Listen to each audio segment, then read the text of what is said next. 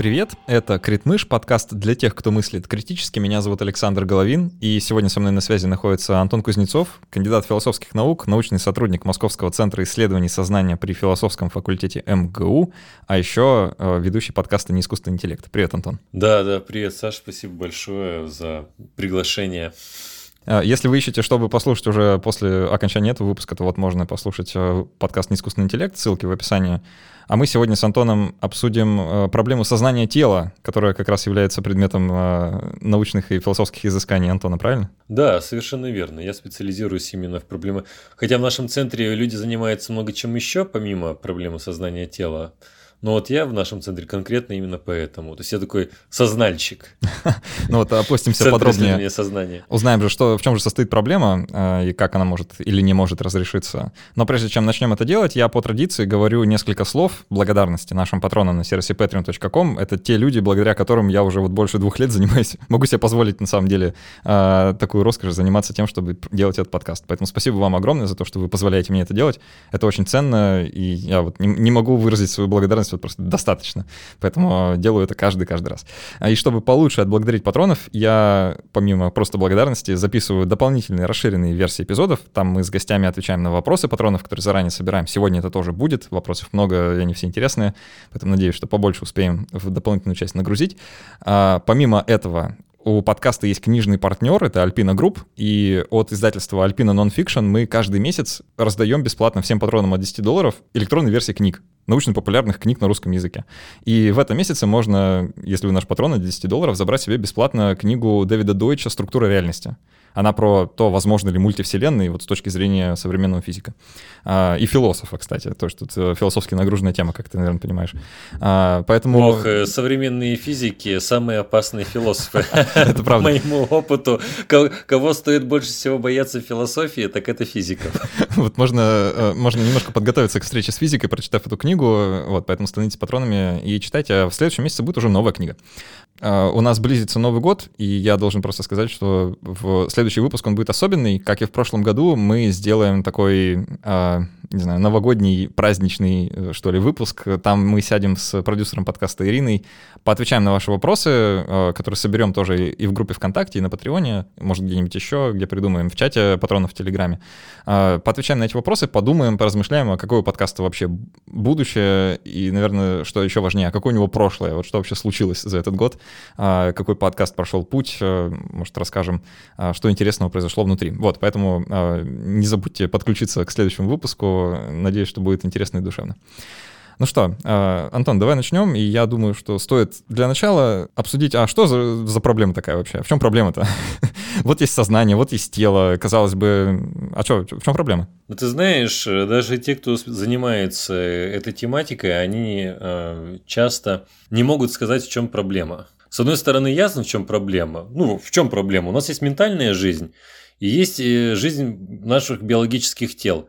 И вроде бы ментальная жизнь совсем не похожа на жизнь биологических тел. И как же это все соотносится, да? Часто, когда презентируют проблему сознания тела, Говорят что-то такое. Ну, это как сознание соотносится с телом. Вот одно из самых бредовых определений проблемы сознания тела – это такое. Почему? Ну, потому что здесь на место дефиса сознания тела да, ставится отношение между да, и, и все и ничего не понятно. И вот какая-то поразительная ситуация, потому что очень часто даже философы сознания и исследователи сознания, они сам вопрос о проблеме проходят как-то быстро и сразу переходят к каким-то собственным решениям и так далее. Это, э, для такой проблемы это одна из самых важных вещей – поговорить именно о ней. Многие недостатки современных теорий э, сознания заключаются в том, что, скорее всего, проблема понимается неправильно, а именно как один вопрос. Если вы понимаете проблему сознания тела как вот соотношение сознания тела, то вам может показаться, что здесь ответ такой, ну, соотносится вот так. Все, пока решили, да? Но это не совсем так, потому что как только вы предлагаете подобное решение, куча вопросов остается нерешенными. Почему? Ну, потому что Проблема сознания в тело в действительности является совокупностью вопросов. То есть и можно по-разному трактовать, можно говорить 5 вопросов, можно говорить 20 вопросов, это не столь важно. Но важно понимать, что проблема сознания тела устроена как совокупность проблем. И поэтому у нее нет мгновенного решения. и понятного решения, что самое главное. Теперь все-таки в чем проблема? Если все-таки коротко, без, углубления в эти списки вопросов.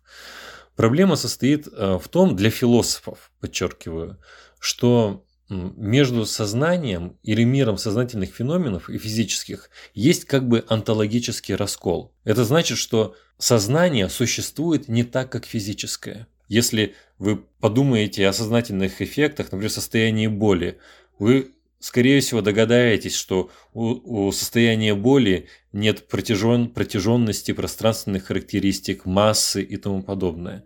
Ни одной физической характеристики нет у состояния боли, у болевого ощущения. А у нейронов есть. Но я еще верю, помимо всего этого прочего, да, что эти два мира с непохожими характеристиками, они не только сосуществуют, но они связаны вместе. Но подождите, если не существует по-разному, как эта связь возможна? Не получается ли у нас так, что у нас как будто бы одновременно две реальности существуют отдельно друг от друга, и они просто волшебным образом скоррелированы. Поверить в это с трудом нам удается, ввиду того, что сам э, повседневный опыт этому противоречит. Когда мы решаем проблему сознания тела, мы в принципе хотим понять, как устроен мир вокруг нас, как устроена Вселенная. Посмотрите вокруг себя. Вот, ну, Саш, ты вот сейчас вокруг себя можешь посмотреть, я вокруг себя, наши дорогие слушатели тоже это могут сделать. Что вы увидите? Вы увидите физические объекты, массу физических объектов. И, допустим, вы посмотрели фильм э, о том, как произошла Вселенная. Ну, там большой взрыв, эпохи какие-то и так далее. И после этого фильма у вас складывается сильное впечатление, что все, что существует, имеет своим основанием как бы выразились некоторые древние греки, атомы и пустоту. Все. И это все, что есть в мире.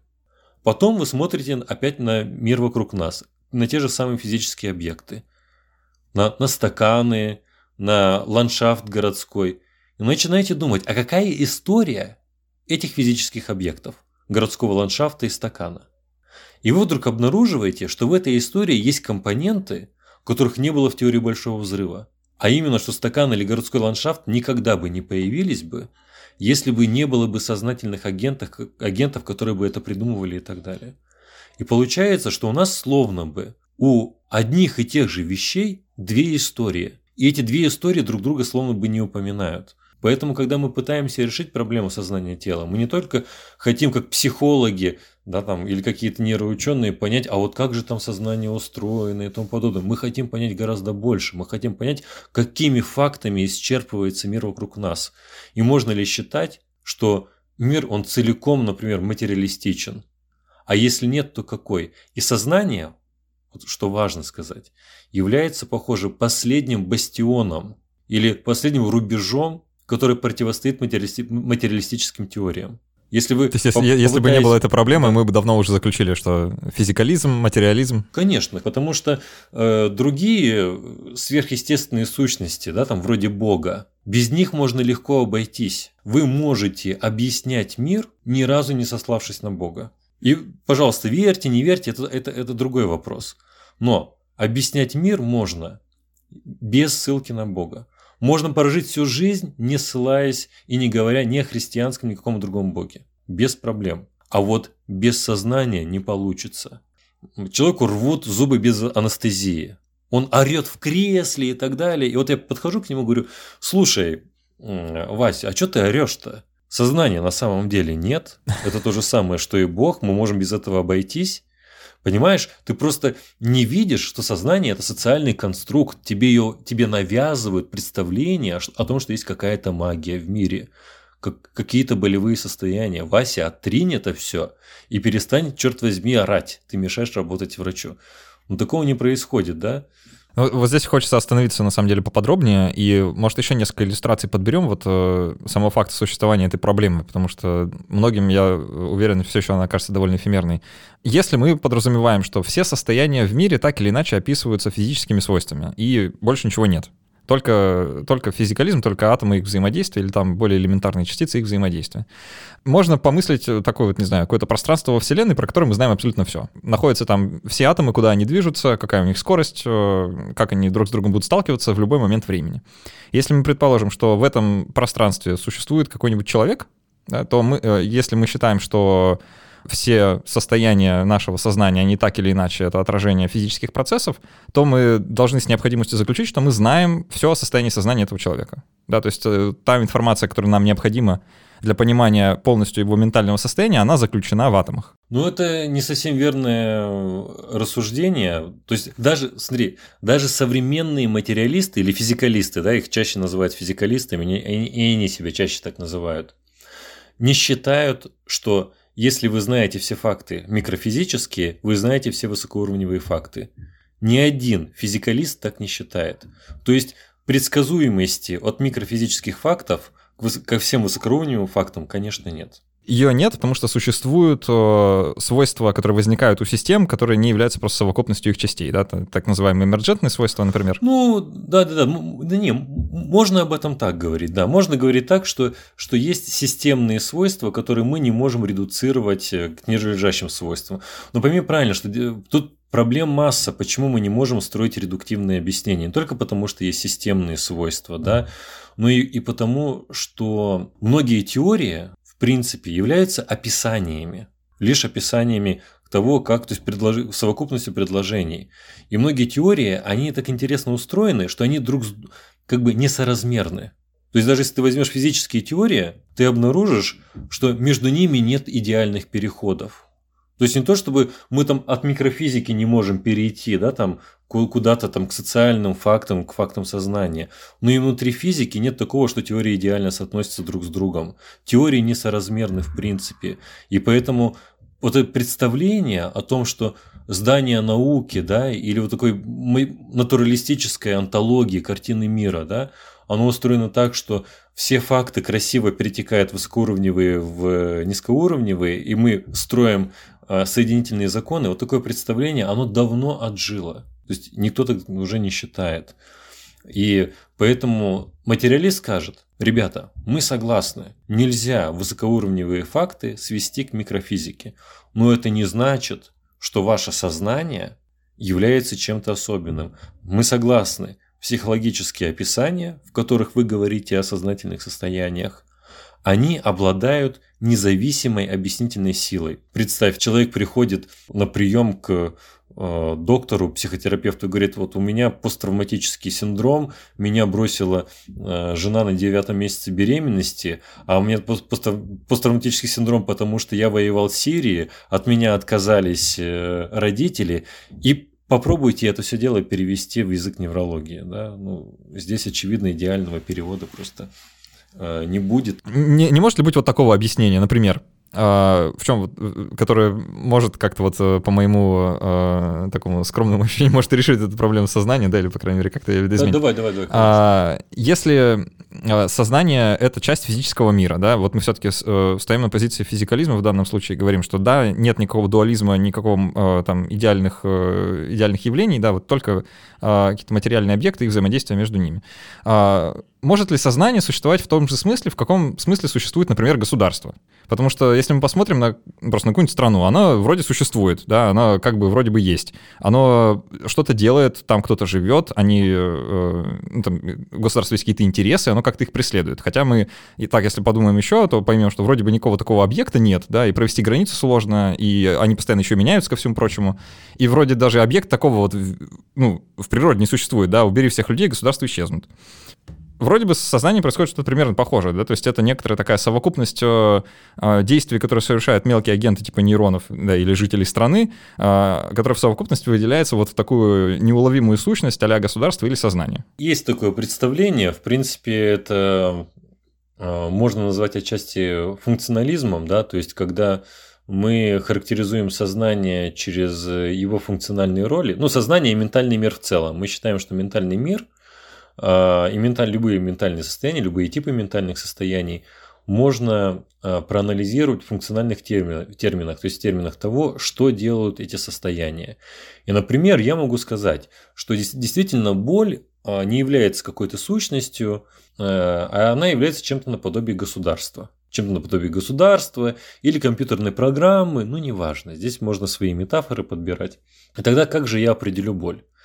Я скажу, что боль – это состояние, при котором, ну, скорее всего, есть какое-то повреждение тканей, да, внутреннее или внешнее, возможно, возбуждены цеволокна, как-то вот э, там передняя поясная извилина в этом участвует, амигдала, там что-то вот переходит э, состояние функциональное мозга, то есть одни паттерны в другие, это приводит к болевому поведению, вскрикиванию, попытке э, избежать источника боли и тому подобное, да. И вот я дал такое описание боли. Вот я говорю, вот смотрите, у вас были проблемы, пожалуйста, вот проблема решена. Вот боль это вот это, да. Чтобы проверить, насколько хорошо работает такое определение, мы часто используем, ну, любое определение, да, мы используем метод подстановки. Давайте будем теперь говорить, что боль всегда это вот это. Чего-то будет начинать не хватать. А именно того, что вот есть вся эта история, но еще, когда эта история есть, она переживается или ощущается каким-то образом. Вот, да? То есть, если, если, если я не добавлю к предыдущему функциональному описанию боли, что это чертовски неприятно испытывается, переживается субъектом, то здесь еще боли нет. То есть, я могу так сказать. Ну, смотрите, вот если это функциональное состояние, но переживаемой стороны, что это неприятно, да, этого нету. Тогда человек скажет мне, так подожди, а что же тогда, почему ты говоришь, что это боль? Почему это просто не какой-то, вот э, философии сознания есть такой пример, э, суперспартанец, да, или наоборот, вот а, а, идеальный актер, да, почему это просто не идеальный актер, который имитирует боль? Что он вот так вот разбрыз, разбрызгивает, не знаю, бешеной слюной там и так далее. В чем разница, да, хочется спросить. И с другой стороны, что я могу сказать? А вот представьте, что всего этого функциональной начинки ее нету, да, в агенте, ее нету. Но есть вот эта начинка испытывания – переживаемая сторона есть. Тогда скажете ли вы, что этот человек не испытывает боль, потому что нет вот этих функциональных характеристик, э, о которых вы говорили в определении боли? То есть ему черт, он, он испытывает субъективно очень неприятное ощущение, но функциональное описание не такое, как только что я сказал. Вы же не заключите при этом, ага, значит это не боль, это абсурд. Для того, чтобы боль была болью, для нее первично именно эта ощущаемая или переживаемая сторона. И в принципе, вот когда мы говорим о сознании, что делает сознанием сознанием, что отличает сознательные состояния от прочих ментальных состояний. Именно это наличие переживаемого компонента, что есть какое-то свойство для субъекта, каково это быть носителем вот этого состояния, каково это его переживать. То есть вот есть субъективная вот эта реальность, да, которая сопровождает биологические процессы, да, и поэтому здесь э, у нас не получается провести такую аналогию сходу не получается. Конечно, многие физикалисты считают, что это можно сделать. Твой, твой пример, кстати, не случайен. Ты не, не в связи с Райлом это мне сказал, нет? Может быть, я подчеркнул это у кого-то, но не запомнил у кого. А, я, я могу попробовать предложить расширение тогда вот с э, этой гипотезы, которую я привел, э, в силу нового открытого обстоятельства, да, что нужно именно как-то учесть вот этот вот субъективный субъективный опыт, который сопровождает неизбежно и даже, возможно, является первичным да, в нашем представлении о том, что же это такое. А не может ли так быть, что вот наше, э, так как наше состояние сознания сопровождается субъективными переживаниями, то и другие состояния, которые вот э, формируются похожими образами, они тоже могут сопровождаться субъективными переживаниями. То есть, э, ну, проблема может решаться просто тем, что страны тоже что-то чувствуют и переживают, например. А, насколько это безумно была бы мысль.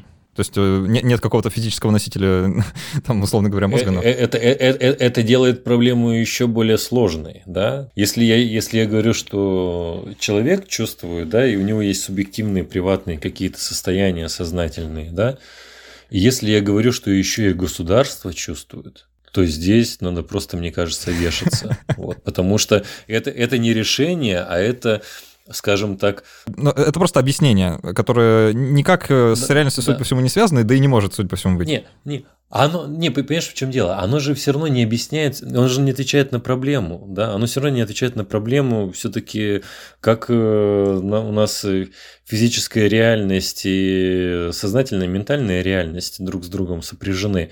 И тут э, в допущении сознания у государства и тому подобное – у нас нет правдоподобных оснований. Ну да, это скорее необходимость. То есть э, единственное основание, почему у государства или у дивана рядом со мной есть сознание, А, а почему бы нет? Ну да, да по, сути так получается. Противоречия же в этом нету. Но если это единственный ваш аргумент, то, конечно, мы не должны такую позицию принимать. Окей. Okay. А, попытался, насколько смог, э, проблему сознания а, решить э, с наскока, не получилось. Давай теперь попробуем объяснить, э, ну, рассказать людям, а как вообще эту проблему пытались решить философы на протяжении веков? Мне, мне кажется, стоит сказать, какие пару таких основных моментов, да, а почему эта проблема проблема, да?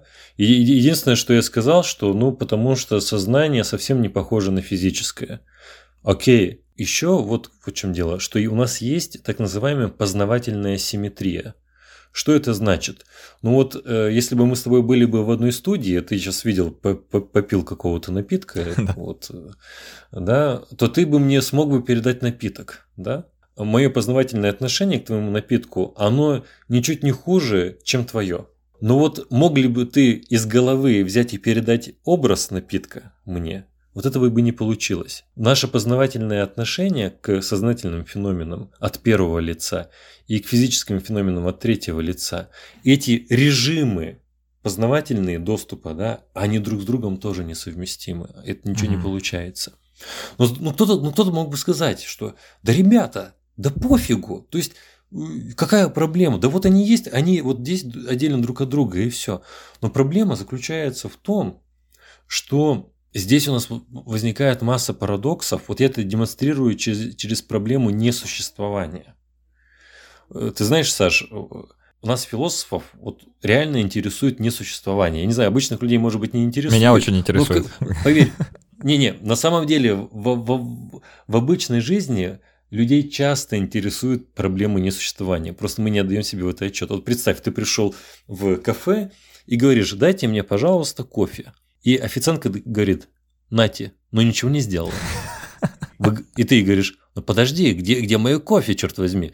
А она говорит, так я же дала кофе. Ты говоришь, нет, не дала. И ты пытаешься решить проблему несуществования. Ты, ты пытаешься ей объяснить, почему стакана с кофе никогда не было. Вот, ну, правда, ты как философ не переходишь на следующий уровень. Ты не, не задаешься вопросом, а как я в принципе устанавливаю несуществование? Вот если э, я буду тебе говорить, что у меня сейчас за спиной находится голубой дракон, мой, мой любимый пример. Карл Саган э, ты с скажешь, драконом, да? Да, да. Ты, да, да. Ты, ты, ты скажешь, ну, Антон, ну, слушай, мы серьезные люди, у нас тут передача на самом деле идет. Какие голубые драконы-то? А, а я скажу, все спокойно, он просто прячется у меня за спиной. Когда ты моргаешь, он появляется и так далее. Да? И я могу до бесконечности упорствовать в этой практике. Э, а можно ли его потрогать? Нет, он э, бестелесный. Да, да, да, да, да, да. И получается очень интересная вещь, что оказывается у нас нет логических аргументов в пользу несуществования. С логической достоверностью нельзя показать несуществование чего бы кроме одних вещей контрадикторий, например, круглых а, квадратов. А, противоречия какие-то. Да.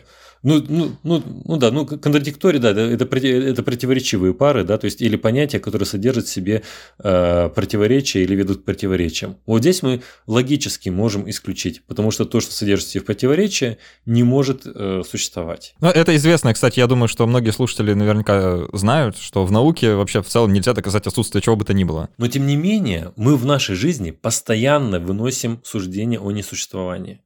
Почему? Почему голубого дракона нету здесь? А потому что его гипотеза ничего не меняет в физической истории мира.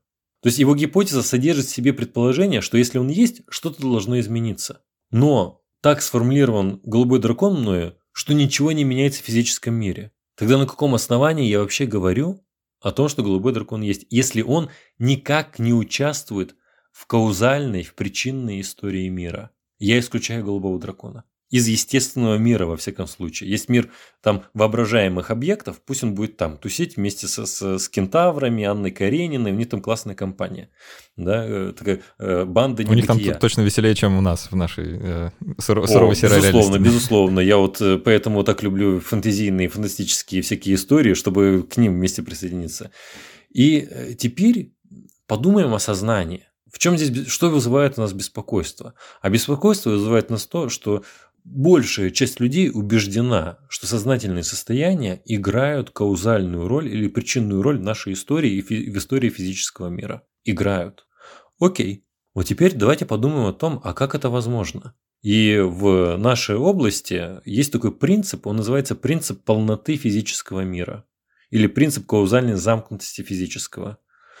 Для простоты, чтобы не, не, не перегружать наше с тобой обсуждение, я скажу следующее. Этот принцип, он утверждает, что если у каких-то физических событий есть причины, эти причины физические.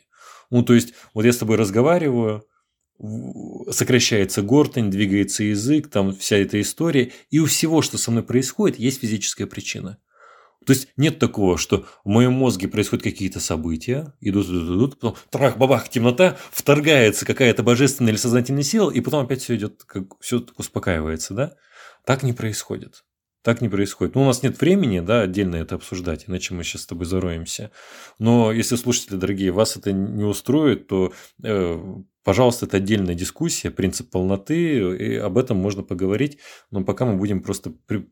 считать, что это верный принцип. Но многие, большинство исследователей считают, что принцип полноты верный. Я думаю, он большинством людей будет принят как интуитивно правильный. Да, да, да, да. И его отрицание на самом деле ведет к парадоксам.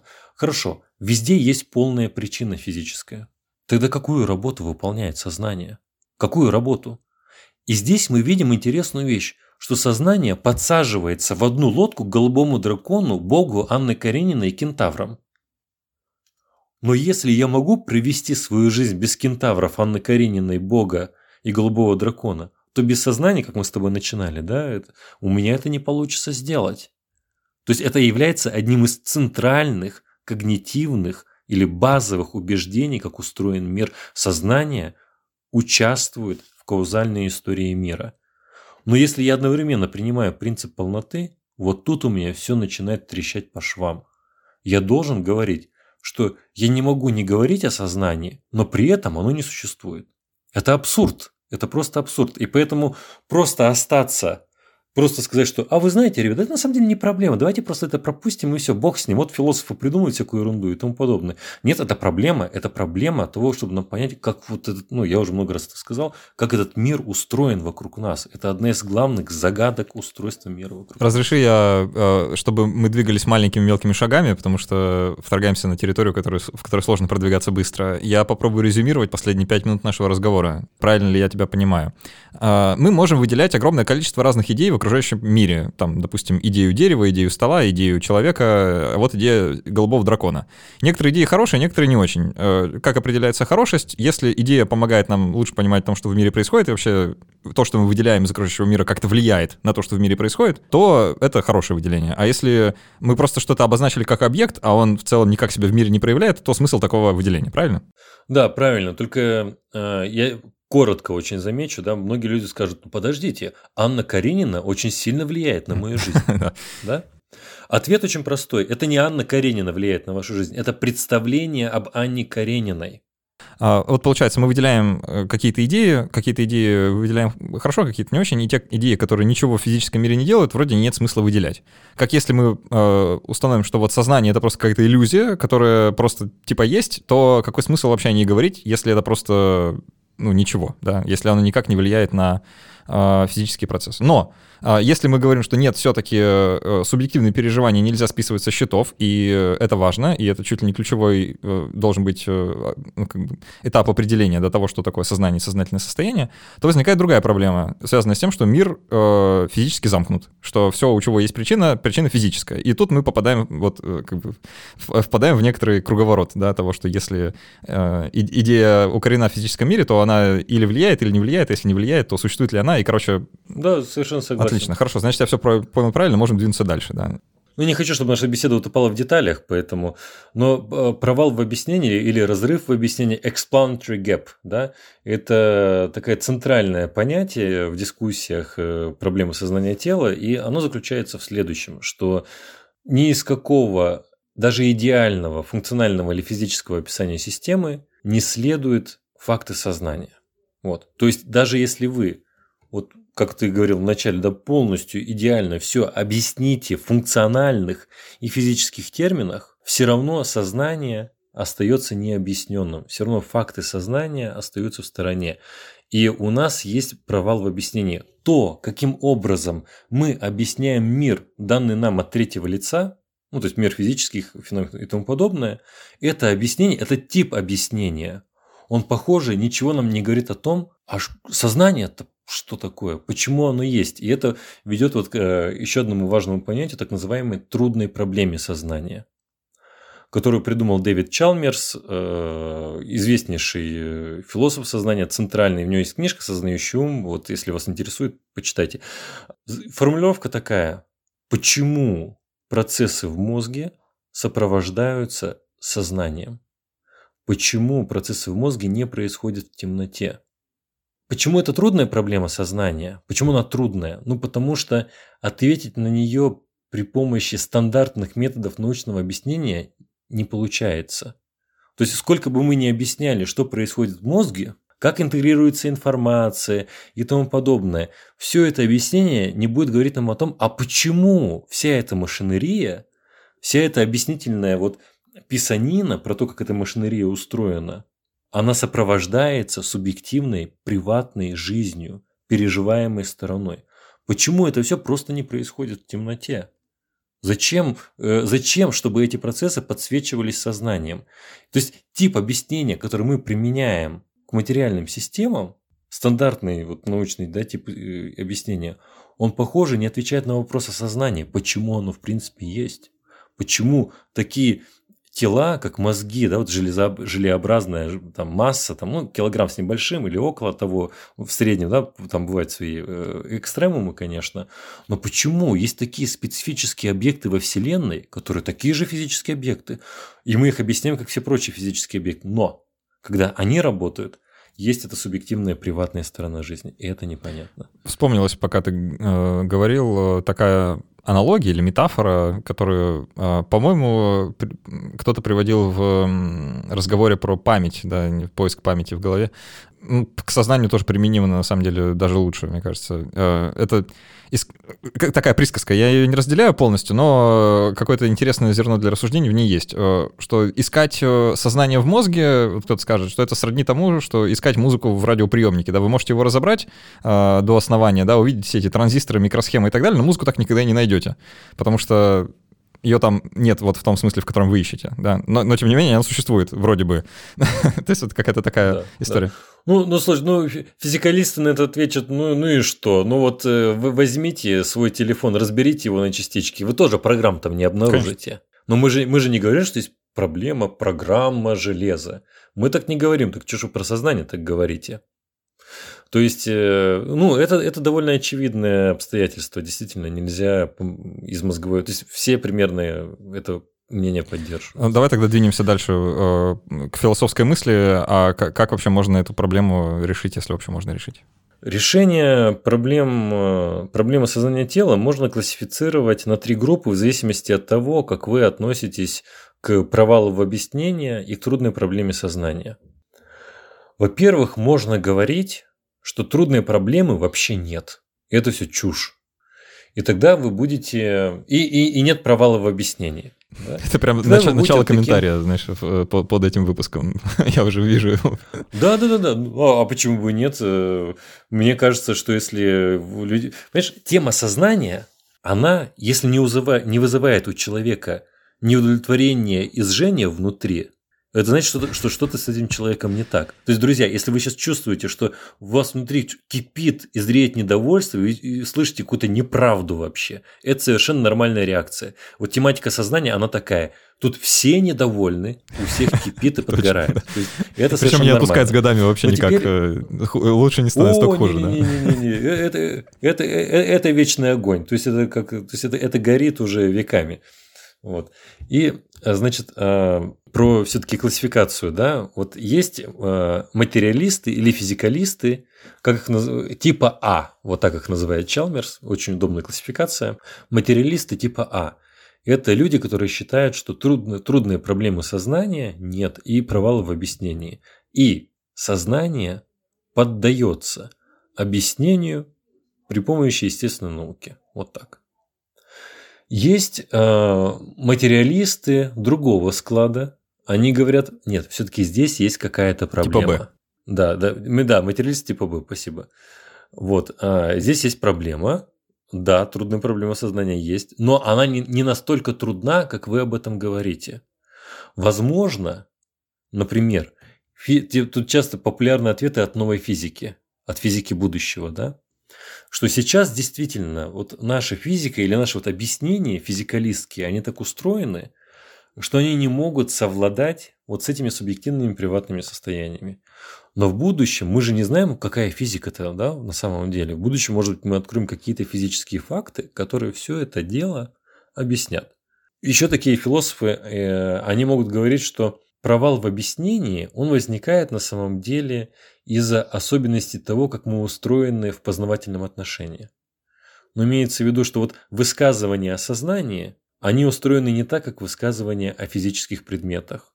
Но это лишь свойство высказываний. Вот и все. То есть мы не можем с высказываниями разобраться, но за ними никакой загадки не скрывается. Вот так вот могут еще говорить. И вот третья позиция, да, ну вот э, это позиция антифизикалистов, их там, и, и, и первых двух на самом деле там разные сорта, да, в которых стоит разбираться, я хочу подчеркнуть, да, чтобы люди не, в комментариях могут тоже написать, что я в сортах не разбираюсь, но в этих сортах стоит разбираться. Вот. И третья группа – это антифизикалисты. Они считают, что трудная проблема трудна именно в указанном смысле, а именно, что стандартными методами научного исследования нельзя решить проблему сознания тела. Вот, и что физикалистская или материалистическая антология или картина мира, да, вот антология для, для простоты, чтобы вас не путало, дорогие друзья, это просто, скажем картина мира того, что и как существует. Вот так. И э, тут у нас э, совершенно разные есть ребята, есть, э, пожалуйста, субстанциальные дуалисты, то есть это люди, которые считают, что душа существует и сознание э, связано с наличием ментальной субстанции, которая является душой. Есть и дуалисты свойств, есть э, панпсихисты, это люди, которые утверждают, что сознание фундаментально и универсально, то есть разлито по всей Вселенной. И, э, есть гелиморфисты, то есть, на, ой, очень много всяких ребят, да, то есть сейчас всех их перечислять, наверное, не имеет смысла. Давай, может быть, э, я захвачусь за то, что мне лично кажется больше всего интересным. Э, ну, долго, долго пинать материалистические представления о мире не хочется, потому что, с одной стороны, я их разделяю, с другой стороны, вроде и так очевидно, какие проблемы есть у подобного подхода. Давай поговорим... Ой, не знаю, а, а вдруг сейчас я в прямом эфире тебе как разберусь, и ты перестанешь быть физикалистом. Я боюсь, если я это... Час ты другой человек, и ты после передачи вообще поедешь свечки ставить. Поэтому, поэтому во избежание вот такого развития событий все-таки хочется про панпсихизм тебя поспрашивать, потому что очень такая интригующая концепция. Меня, знаешь, интересует вот в каком виде. Когда говорят панпсихизм, я сразу себе представляю такой очень... Не знаю, вот картина мира рисуется почти такая очень э, психоделическая в стиле хиппи 70-х, знаешь, вот э, вроде все мы братья, да, мы, то есть э, это такое э, представление о том, что сознание разлито по вселенной, чуть ли мы не э, там части одного большого сознания, вот что-то такое сразу представляется в голове, в полном смысле религиозное, как мне кажется, да, вот это вот э, похожее представление. Э, может, раскроешь подробнее, что имеется в виду, потому что я, наверное, понимаю это не, не всем правильно. Не, ну почему? Во-первых, тема с психоделиками, она активно обсуждается в философии сознания, да, ну, вот, и некоторые, скажем так, философы сознания, ну, я лично знаю, что они а, знают, каково это. Экспериментальная философия, я понял, да. Ну, да, в каком-то определенном смысле. Ну, значит, а, тут ответ такой, и да, и нет. Э, я могу тебе сказать, что еще где-то 20 лет назад люди считали, что панпсихизм – это просто безумие. Это, это неприкрытое безумие. Но за 20 лет произошло очень много изменений, и сейчас панпсихистов очень много. И, конечно, первое, что стоит сделать, это защитить панпсихистов точно так же, как стоит защищать физикалистов. Потому что люди, которые нападают на физикалистов, они нападают на свои какие-то, на, на своих призраков. Но, но, не на, но, не, но не на физикалистов. То же самое, люди, которые нападают на панпсихистов, они нападают, нападают на то, что им привиделось, а не на самих панпсихистов. И э, первое, Панпсихисты, хотя и считают, что сознание является фундаментальной универсальной частью Вселенной, да, всего, что нас окружает, они не считают, что, например, диван рядом со мной, он обладает сознанием в том же самом смысле, что и я. В другом смысле вот. просто. Они это не считают. Да, да. И они, и они не являются, не обязательно, то есть они не являются пантеистами. что весь мир – это Бог. Большинство панпсихистов не придерживаются такой точки зрения. То есть, еще раз, они не считают, что везде находится сознание в том же смысле, там, у стакана, да, в том же смысле, что и у меня, да. А если, ну вот есть такие панпсихисты, э, их называют э, Филипп Гофф, вот классный, вот просто супер э, парень, очень настоящий боец, бульдог психизма, так его можно назвать. И он отстаивает позицию космопсихизма, да, что вот как раз вся Вселенная, вот э, она организована как вот такое целое, да, и, и в том числе э, наше с тобой сознание, Саш, э, согласно теории, это декомпозиция единого сознательного состояния. Но это единое сознательное состояние, оно все оно как бы, знаешь, какое-то шизофреническое. То есть оно все равно не является вот таким вот агентом, не, не мыслящий субъект. личностью, персон. Да, да, да, да. То есть ничего такого в этом не предполагается. То есть здесь мы сразу понижаем ставки. То есть никто не говорит о том, что там все духовно и тому подобное. То есть можно быть, например, атеистом и быть панпсихистом. Вообще. Я, я, я попробую развить немножко вот те мысли, которые ты высказал. Просто а, их, ты наверняка бы их озвучил, просто мне так э, хочется почувствовать, не, не, давай, почувствовать себя беседа, философом, да, 70... и э, высказать что-то в проблеме сознания, мне кажется, есть еще вот один ракурс, да, про который э, мы не упоминали, потому что он, наверное, вскользь как-то решается, ну или не решается. А, а наличие сознания у человека и отсутствие его у животных. В кавычках э, все слова в этом предложении, да. А, потому что ну, мы не знаем, откровенно говоря, в каком виде существует сознание там у шимпанзе, например, или у бонобо, но мы можем догадываться, а, в силу разных костных признаков, что оно, оно у них, наверное, есть. Да? Вот э, в каком-то виде, совершенно точно.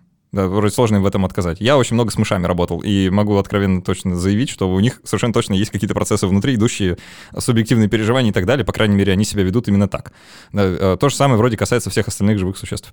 Не получится ли так, что вот эта теория панпсихизма, она некоторым образом поможет объяснить вот этот вот переход, э, который нам кажется качественным между человеком и не человеком, а на самом деле может быть просто количественным. Да, э, вот именно в количестве сознания, грубо говоря, да, то есть я сейчас э, такую мысль вкидываю, что сознание — это не какая-то дискретная штука, типа есть или нету, вот, например, у стакана нету, а у меня есть, а это некоторое количество если хотите, сознание я, э, да, вот именно э, там, ну, литрами измерьте или еще чем, которое вот куда-то налито побольше, куда-то поменьше в силу просто структуры того, что это собой представляет. Ну, ответ такой, что прямым образом панпсихизм, скорее всего, не поможет решить проблему сознания животных. Вот в философии сознания, я вот вначале говорил, да, что в проблеме сознания тела много проблем. Много подпро... И одна из них – это проблема сознания животных. В принципе, в отношении э, млекопитающих и так далее, нам не нужны панпсихистские интуиции, чтобы разрешить вопрос о наличии у них сознания. Точно так же, как мне, они мне не нужны, чтобы решить вопрос о том, есть ли у тебя сознание или нет. Вот. И, но в чем а, твой вопрос справедлив, ну это уже немножко забегая вперед, он справедлив в том плане, что действительно есть проблема того, а как вот это вот, скажем так, эти а, фундаментальные частицы сознания, да, если так можно не говорить, вот, если вы а, не космопсихисты, а обычные панпсихисты или микропсихисты, да, а, как вот эти вот частицы сознания, вот в стакане они не образуют сознательное состояние, как у Антона Кузнецова или у Александра. Саша, не знаю твоей фамилии. Головин, да. Вот. А, Головин, отлично, кстати. Спасибо. Вот, э, да, связанное с головой. А, я, не, я не уверен, Надеюсь. кстати, если про этимологию говорить, там, там скорее всего, как-то друг Ну да, да, да. Ой, слушай, лучше в это вообще не пускаться. Так, так или иначе, есть проблема, она называется проблема комбинации. Каким образом вот эти вот э, микропсихические свойства, разлитые по всей Вселенной, они вдруг порождают в обычном смысле сознательные состояния. Вот, или макросознательное состояние. Это реально проблема. И здесь проблема не в том, что мы не знаем, где на эволюционной лестнице да, это происходит, а проблема в том, что, ну, если мы психисты, мы не понимаем, у нас нет в принципе понимания того, как это может происходить как могут микропсихические свойства составлять макропсихические свойства, то есть свойства обычного сознания. И это одна из главных проблем э, современного панпсихизма, так называемая проблема комбинации. Мы не знаем, как обычное сознание конституируется микропсихическими свойствами. Вот так. Ну, тогда возник вопрос, какого черта мы допускаем панпсихизм, если у нас э, такие проблемы да, возникают. Тут ответа два. Ну, если, опять же, для, для краткости обсуждения. Первое, смотрите, если вы считаете, что сознание нельзя редуцировать к физическому, то есть свести к физическому, да, то, скорее всего, вы должны занимать какую-то дуалистическую позицию. Но подождите, мы уже это обсуждали. Тогда сознание оказывается голубым драконом, получается какая-то фигня. Это мы не можем допустить. Но и физикализм не можем допустить. Как же быть? Тогда давайте на секундочку вот это вот, как играет, да, в какие-то игры, да, вот это положим mm-hmm. в сторону, да, положили в сторону. Обратим внимание на то, а что такое физическое? Вот, мы, вот в проблеме сознания тела есть интересная симметрия. В основном, в основном люди заняты э, сознательными состояниями, интенциональные они, неинтенциональные, сякие, такие, ну, не важно, да? Но про физическое молчу. Про тело вообще никто не думает в этой проблеме, да, все сосредоточены на сознании. Не, не, ну, может быть, стыдно. Тело все-таки. Ну, это шутки, конечно. А, панпсихисты, они исходят из такого соображения, которое называется аргумент внутренних свойств. Они говорят, ребята, а что такое физическое? Что вы не понимаете, что такое физическое? Ну, посмотрите вокруг себя. Вот книжечки, вот телефончики, вот они вот, у них есть масса, у них есть там пространственные характеристики, да? Они там могут сталкиваться, могут падать, а могут там, не знаю, висеть невесомости. Вот, вот это физическое. Вот. И вы же понимаете, что сознание на это ни, ни, никак не похоже. То есть, если я буду до бесконечности складывать э, сознательное состояние вместе, все равно килограмм не образуется. Да? То есть килограмм сознания не бывает. Вот. И вроде бы мы все понимаем разницу между сознанием и физическим. А значит, понимаем, но люди делают неверный вывод. Они говорят так. Какой неверный вывод? Что если вы понимаете разницу между сознанием и физическим, это еще не значит, что вы понимаете, что такое физическое. Да? Например, я пользуюсь пылесосом, я не понимаю, как он устроен. Я не знаю, какие у него детальки там и что такое. Но я в состоянии пользоваться пылесосом, но не могу ответить на вопрос об устройстве пылесоса. То же самое с физическим. Хоть у вас есть интуитивное представление о физическом, это не значит, что его достаточно. И теперь э, человек спрашивает, хорошо, ты мне указал на физические объекты. Ну, давай подумаем о том, а что их делает физическими. Масса. А что такое масса? Масса – это характеристика, которая описывает способность некоего объекта вступать во взаимодействие. То же самое с зарядом, энергией, э, спином и тому подобное. То есть какие бы мы физические свойства не взяли, мы обнаруживаем, что эти физические свойства описывают способности или диспозиции, предрасположенности каких-то сущностей к взаимодействию. И еще мы обнаруживаем э, ну, какие-то свойства вроде длины. Вот длина – это физическое свойство – эти, эти свойства – это свойства отношений. Длина – это свойство отношений. Как и скорость. Да? Скорость – это тоже свойство отношений. Теперь начинаем думать дальше. Вы говорите, что мир исчерпывается физическими свойствами. Но только что я, мы с вами пришли к мнению, что физические свойства – это способности чего-то. И вот физика говорит о способностях. Но чтобы эти способности имели место в нашем мире – они должны быть чем-то реализованы. И вот это чем-то или это что-то, оно в списке физических свойств никогда не появляется. И если я скажу, что мир исчерпывается физическими свойствами, у меня получится парадокс. Почему? Ну потому что масса без носителя не может быть. Длина, длина сама по себе устанавливает отношения между чем-то и чем-то. И получается, что в мире должны быть какие-то внутренние свойства, которые, собственно говоря, и обеспечивают наличие физических свойств. И эти внутренние свойства, они не фигурируют в физических теориях. Но без них физические теории и физика невозможна. Тогда что же эти сами внутренние свойства? Каковы они? Они, что точно мы можем сказать, не являются физическими. Вот, да?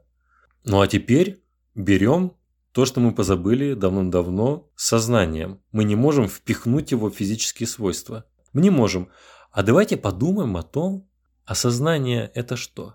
Вот, например, болевое ощущение, эйфория, оргазм, психоделические состояния, ну, все, что хотите, можете взять в качестве примеров. Эти состояния, они внутренние. Вот если спросить э, дальше человека, а какие, какие примеры внутренних свойств вы можете назвать? И вот сознание – это, похоже, единственный пример по-настоящему внутренних свойств, которые мы знаем. Вот. Хм. Следующий шаг, который делают такие люди. Смотрите, мы можем тогда предположить, что какая-то часть внутренней начинки мира, она, скажем так, микросознательна или протосознательна. Если мы это допустим, мы не будем нарушать принцип полноты физического. Никакого нарушения не будет. Но с другой стороны, если я скажу, что сознание является внутренней начинкой мира, это значит, что в какой-то степени сознание, сознательные свойства, микросознательные, протосознательные свойства отвечают за реализацию физических способностей, физических свойств. Если это так, то тогда у сознания появляется каузальная роль, причинная роль. Оно перестает быть голубым драконом. И у меня нигде нет конфликта в антологии. У меня все сшивается великолепно. И дальше, чтобы эта картина стала полностью великолепной, Панпсихисты добавляют следующее. Если вы посмотрите вот на наше рассуждение, вы обнаружите, что оно полностью соответствует принципам научного объяснения. А именно принципам лучшего объяснения. Как мы используем стратегию лучшего объяснения? Мы используем ее так. У вас есть э, положение теории ABC. Эти положения теории, каждое из них истинно. Вы не можете отказаться от истинности положения ABC, да? но вместе они несовместимы, потому что это будет вести к противоречиям. Но отказаться вы не можете. Тогда вам нужно ввести принцип D, который раз, минимальным, элегантным образом раз, снимает несовместимость положений ABC. Посмотрите на ситуацию с панпсихизмом. То же самое.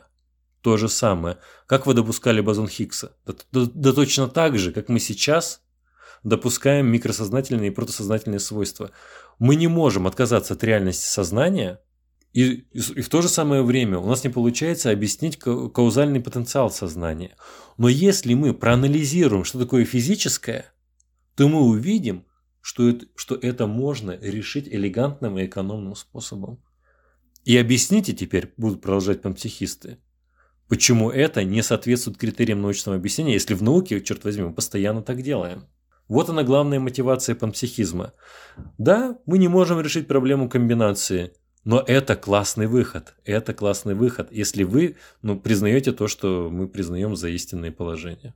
Вот так. Ну что ж, остается только пожелать всем слушателям э, побольше углубиться в теорию панпсихизма и вообще задаваться этими очень классными вопросами. Многие спрашивают всегда, вот когда возникает такая философская тема, а зачем вообще это обсуждать? Да, вот зачем вообще это вот, вся вот эта болтовня, болтология вот это вот. А, давай я в конце, э, если можешь коротко ответить, да, Антон, зачем вообще вот это вот все? Да. А, Саш, можно только сказать, друзья, я не панпсихист. То есть я, наоборот, я один из критиков панпсихизма. Вот. Знаю своего врага. А, да, да, значит, да, ну не то, что, ну просто я хорошо знаю врага, вот, и поэтому могу о нем говорить комплиментарно. Зачем все это нужно? Простой ответ э, такой, ну, и с, с перспективы исследователя. А мне все равно. Вот и это, я считаю, очень важно э, отстаивать.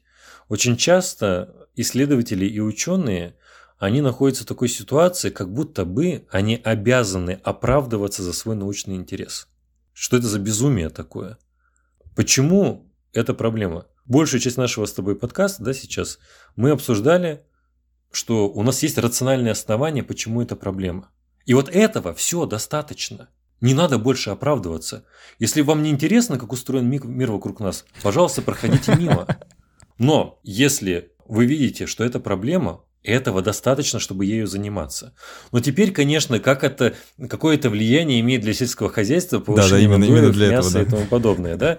Все-таки э, не, нельзя оставлять это в стороне. Ну, во-первых, э, начнем с этики. Ты говорил вот о сознании животных и тому подобное, и эволюция дискуссий в философии сознания, да, э, и вокруг сознания, она пока, показала интересные вещи. Во-первых, понятие сознания стало менее рестриктивным или ограничительным. Что это значит? Это значит, что во времена онные носителями сознания считались только люди, и то не все. Совсем, совсем не да? все, вообще не все. Вот, вот даже вот вы можете вот обычные идиомы из обычной жизни вспомнить.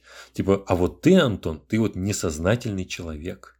Почему? Ну, потому что ты, ты ребенок, допустим. Ты ребенок, ты несознательный человек, потому что ты не можешь нести моральную ответственность, не можешь понимать и отдавать отчет в своих поступках. Вот. И это рестриктивное понимание сознания. Оно жестко связано с рациональностью и разумом по типу человеческого. И только человек может этим э, обладать. И вот дискуссии философии сознания, да, в целом, и дискуссии о сознании, они показали, что сознание хоть и является, безусловно, уникальным свойством во Вселенной, но оно более примитивно, чем мы привыкли об этом думать. Вот. Примитивно, примитивно в смысле, примитивно. что оно э, есть в более примитивных вещах, чем, в более простых вещах, чем или как, э, чем, конечно, чем люди. Кон- конечно, в, в, в, в том числе в нашей обычной жизни. Ведь э, я обладаю сознательными состояниями не, не только когда дюже круто мыслю, да, но вот когда я испытываю боль, ну, знаешь, философ сознания очень любят э, боль. Ну, не то, что мы любители БДСМ. Я догадался, да. Вот, он так уж, да, боль, боль, красные томаты, спелые томаты, алые розы – это любимые примеры философа сознания. Я, я ничего не мыслю, когда чувствую боль, да, то есть нет какого-то рационального вывода и тому подобное, да. Уяснение этого момента, с одной стороны, разливает сознание за пределы не только конкретных людей, да, что все люди обладают сознанием. Ну, есть некоторые исключения интересные, вот, которые мы сейчас не будем обсуждать. Но также и многие животные. И это меняет наши этические интуиции, потому что сколько бы мы э, об этом не говорили, но мы понимаем, что отчасти э, раздражение, которое вызывает дискуссия о сознании, связано не только с тем, что мы все сами носители сознания, у нас есть своя какая-то теория сознания, да, но и с тем, что у сознания есть очевидный ценностный и этический оттенок. Те, кому мы приписываем сознание, это, это, это не просто жест. Сказать, а, ты сознательный, и все, но я тебя все равно захаваю и убью. А-а. Как только вы признаете созна... сознание за кем-то, меняется ваше отношение. Да? Вот, это, это тоже любопытное свойство, же, правда? А, само, само по себе в отрыве от да, всей проблемы. Да, да, да, да, да, да. Потом эм, дискуссии о сознании, они имеют большую роль э, в медицинской нейронауке. Я уверен, есть подготовленные слушатели, которые, может быть, и сами являются представителями, э, вот, ну, например, в Бурденко работают или еще где-то. Э, есть куча крутых классификаций сознательных состояний. Вот какие хочешь. И определение отличное, и все. Поверьте, друзья, с определениями сознательных состояний э, дефицита нету. И с классификациями нету. Но проблемы начинаются там, ну, в самом понимании этого феномена сознания. Оказывается, что наши вот эти вот классификации прикольные, они не работают во многих случаях. И очень часто, например, мы бихевиористски или поведенчески судим о наличии сознания. Да? И тю, вот дискуссии философии сознания, они позволяют рафинировать и как бы предоставить более Э, уточненное понятие сознания, которое можно, которое можно использовать, когда мы строим эмпирическую теорию сознания. Вот представь, ты решил строить эмпирическую теорию сознания. И такой, ха, сейчас мы начнем делать э, эксперименты. Хорошо, ты начал делать, делать эксперименты. А какое понятие сознания ты используешь? Ты скажешь, вот такое. А почему ты его используешь таким? Почему именно такое понятие сознания? И вот тут начинается философия сознания. Даже если мы скажем, закроем все философские факультеты, скажем, вы философы не нужны то неврологи и нейроученые, которые строят эмпирическую теорию сознания, они с неизбежностью сами будут философствовать. Потому что, чтобы искать сознание, вы должны его как-то определить. Но просто определить его там, а вот давайте вот так вот, ну не получится, потому что это не совсем научное дело. Да? То есть для поиска эмпирической теории сознания, для выработки критериев сознательных состояний. И э, это, э, это уже такие практические вещи. Да? То есть здесь есть связь с этикой, есть связь с медицинской наукой, есть связь, безусловно, с искусственным интеллектом, есть э, проблематика, связанная с личностью. Вот ты Александр Головин, я Антон Кузнецов, у нас там слушатели, кто-то там, не знаю, Галина Вениаминовна или кто-то еще. Это, да, -Г Галина, всегда приятно встретиться, хотя я не знаю ни одного человека с таким. Но единство личности чем обеспечивается? Есть ли за единством личности единство сознания? Как связаны понятия личности и сознания и тому подобное? Как выживает личность и так далее? И потом, когда мы смотрим на... Вот ты говорил, помнишь, про большие проблемы, э, да, мы... Я уже упомянул проблему тождества личности, то есть проблему того, что мы понимаем под личностью и как она выживает и так далее во времени. Потом проблема свободы воли. Вот многие слушатели знают, Роберт Сапольский, Сэм Харрис, ну, кто-то еще, они показали, что свободы воли нет. Почему нет свободы воли? Ну, потому что наши сознательные состояния, они вообще не играют никакой роли в поведении. Вот так вот, да? Они просто эпифеномен, это дым от, от паровоза. И, тому, и поэтому у нас нет свободы воли. А если нет свободы воли, в действительности-то, тогда это требует значительных перестроек социальной жизни, системы наказания и тому подобное. Многие люди вот, к тематике свободы воли относятся довольно абстрактно. Но вообще говоря, ваш взгляд на свободу воли, он значительно сказывается на том, как мы понимаем моральную ответственность. Да, как минимум это влияет на то, как вы к другим людям относитесь.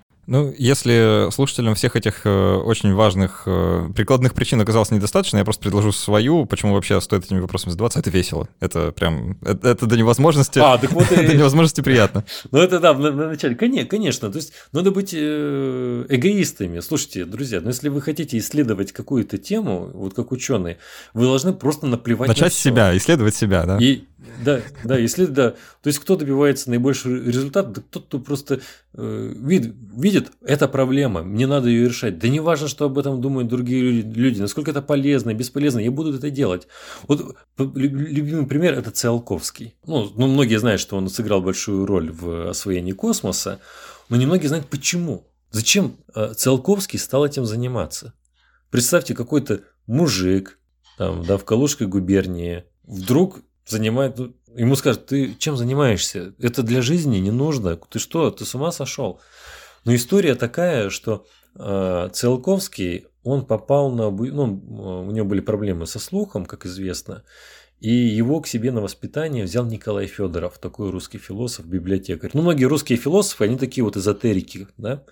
И Николай Федоров был э, философом общего дела. Он считал, он сам это изобрел, он считал, что как в символе веры сказано, да, в, последних строках «Чая воскрешения всех мертвых», что реально наступит такой день, и все мертвые восстанут. А если это произойдет, места на Земле не хватит. Значит, мы должны колонизировать планеты. Циолковский начал заниматься вот этой вот э, строительством ракет, этим проектом, потому что он ждал кон- конца всех времен. Он знал, что это его дело, и это дело всего человечества. И это, это реально круто. То есть, э, возвращаясь к вопросу, э, весело, круто, если у вас есть какая-то супер мотивация, то надо это делать и все, не обращать внимания. У нас в гостях был Антон Кузнецов, кандидат философских наук, научный сотрудник Московского центра исследований сознания при философском факультете МГУ. Антон, спасибо большое за эту беседу, было очень приятно. Да, спасибо, спасибо огромное. А, мы еще продолжим в формате после каста, ответим там на вопросы патронов, до обсуждаем то, что не успели, раскроем с какой-то с другой стороны. А я скажу, э, как мне кажется, от какого слова происходит моя фамилия. Вот. такой, так, такой тизер ладно, Давай. Не забывайте оставлять отзывы к этому подкасту. Пишите, что вам понравилось, не понравилось. Если выпуск понравился и вы что-то поняли, напишите об этом в комментариях или в отзывах. Или на почту подкаст собака Мы все, все это читаем и отвечаем на любые сообщения насколько это возможно. Вот, поэтому спасибо всем, кто пишет. Спасибо еще раз патронам за то, что помогают делать этот подкаст. Вам спасибо, что слушаете. И до встречи через неделю. Пока.